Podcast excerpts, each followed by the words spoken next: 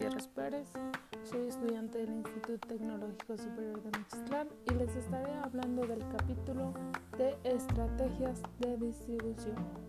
Canales de distribución. El canal de distribución lo constituye un grupo de intermediarios relacionados entre sí que llevan los productos y servicios a los fabricantes, a los consumidores y usuarios finales. La función de los canales de distribución son las decisiones sobre los canales de distribución que se dan a los productos, los beneficios del lugar y los beneficios de tiempo al consumidor. El beneficio del lugar se refiere a llevar un producto cerca del consumidor para que éste no recorra grandes distancias para obtenerlos y así satisfacer su necesidad. Mientras tanto, el beneficio de tiempo es consecuencia del anterior ya que si no existe el beneficio del lugar, este no puede darse. Consiste en llevar un producto al consumidor en el momento más adecuado, de lo contrario, la compra no se realiza. El diseño de los canales de distribución. Los diferentes tipos de canales de distribución corresponden a las condiciones de cada empresa, aunque en muchas de las ocasiones no constituyan un canal a la medida. Por esta razón, el diseño del canal es un problema periódico para las empresas establecidas y una gran dificultad para los nuevos productores. Características de los clientes en el diseño de los canales de distribución. De los clientes. Deben considerarse el número de clientes, ubicación geográfica, frecuencia de sus compras, cantidades que adquieren en promedio y su receptividad a los diversos métodos de ventas de los productos. El conjunto de propiedades o atributos de cada artículo, algunos como su olor, color y dureza, pueden no tener mayor importancia para el diseño del canal de distribución, pero otros como sus carácter perecedero, su volumen, el grado de estandarización, las exigencias de servicio y el valor por unidad tienen gran importancia para el diseño de los canales. De los intermediarios. Deben formarse en cuenta los defectos y calidades de los distintos tipos de intermediarios que desarrollan las actividades comerciales. Estas actividades que tienen entre intermediarios incluyen transportación, publicidad, almacenamiento y contactos, así como necesidades de crédito, privilegios de tipo económico, adiestramiento y frecuencia de envío de la competencia. Aquí influyen los canales que utilizan las firmas de la competencia, pues los productores necesitan competir en sus artículos en los mismos establecimientos en que se vendan los de la competencia o casi en los mismos. Características que influyen en el diseño de los canales de distribución de la empresa, como la magnitud, capacidad financiera, combinación o mezcla de productos, experiencia anterior en canales, etc.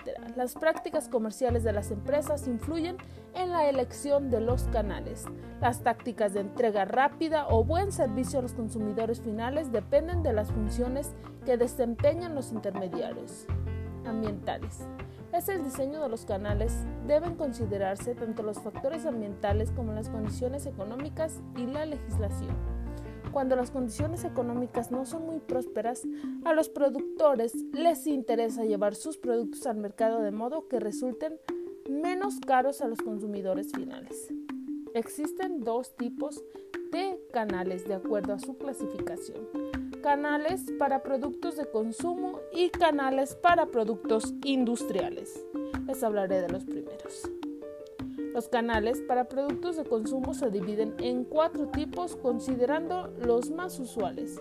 Productos consumidores. Esta es la vía más corta y rápida que se utiliza en este tipo de productos.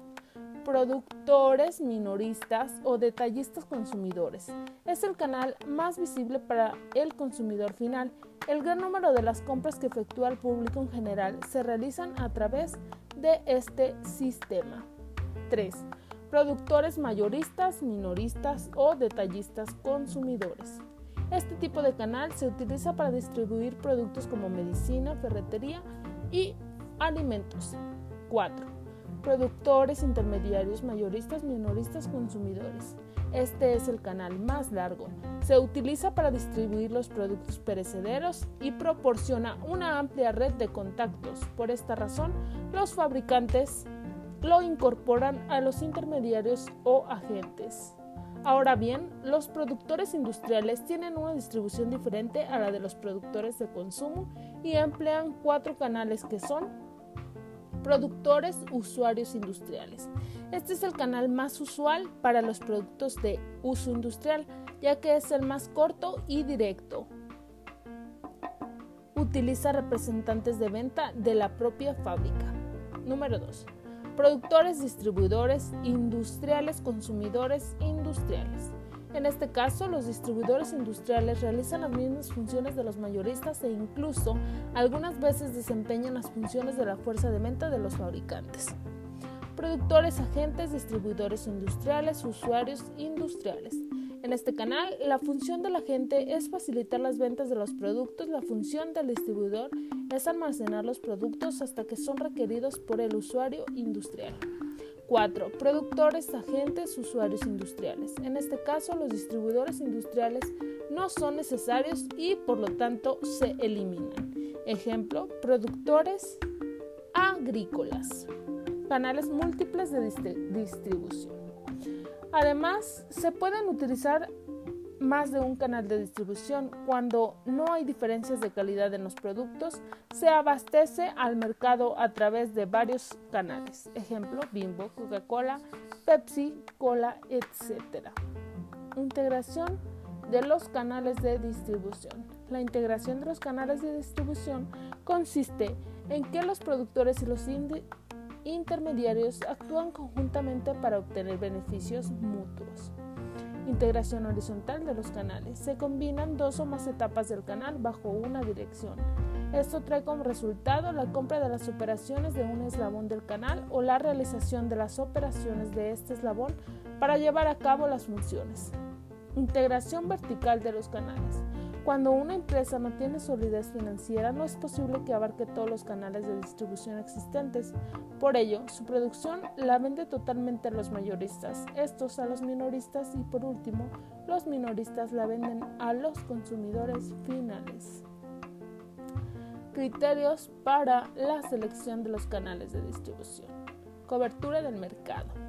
En la selección del canal es importante considerar el tamaño y el valor del mercado potencial que se desea abastecer. Control. Se utiliza para seleccionar el canal de distribución adecuado, es decir, es el control del producto. Cuando la mercancía sale de las manos del productor se pierde, el control, debido a que se convierte en prioridad del comprador y éste puede hacer lo que quiera con él. Costos. La mayoría de los consumidores piensa que cuanto más corto sea el canal, menor será el costo de distribución y por lo tanto menor el precio que deben pagar. Sin embargo, se ha demostrado que los intermediarios son especialistas y que realizan esa función de un modo más eficaz que un productor. Por lo tanto, los costos de distribución son generalmente más bajos si utilizan intermediarios en el canal de distribución intermediarios. La importancia. Los productores tienen en todo momento la libertad de vender directamente a sus consumidores finales, pero no lo hacen y utilizan a los intermediarios por diversas causas. Es muy importante que te brinde el mejor servicio proporcionado por los intermediarios y si no, pues tú adquirirlo de manera directa.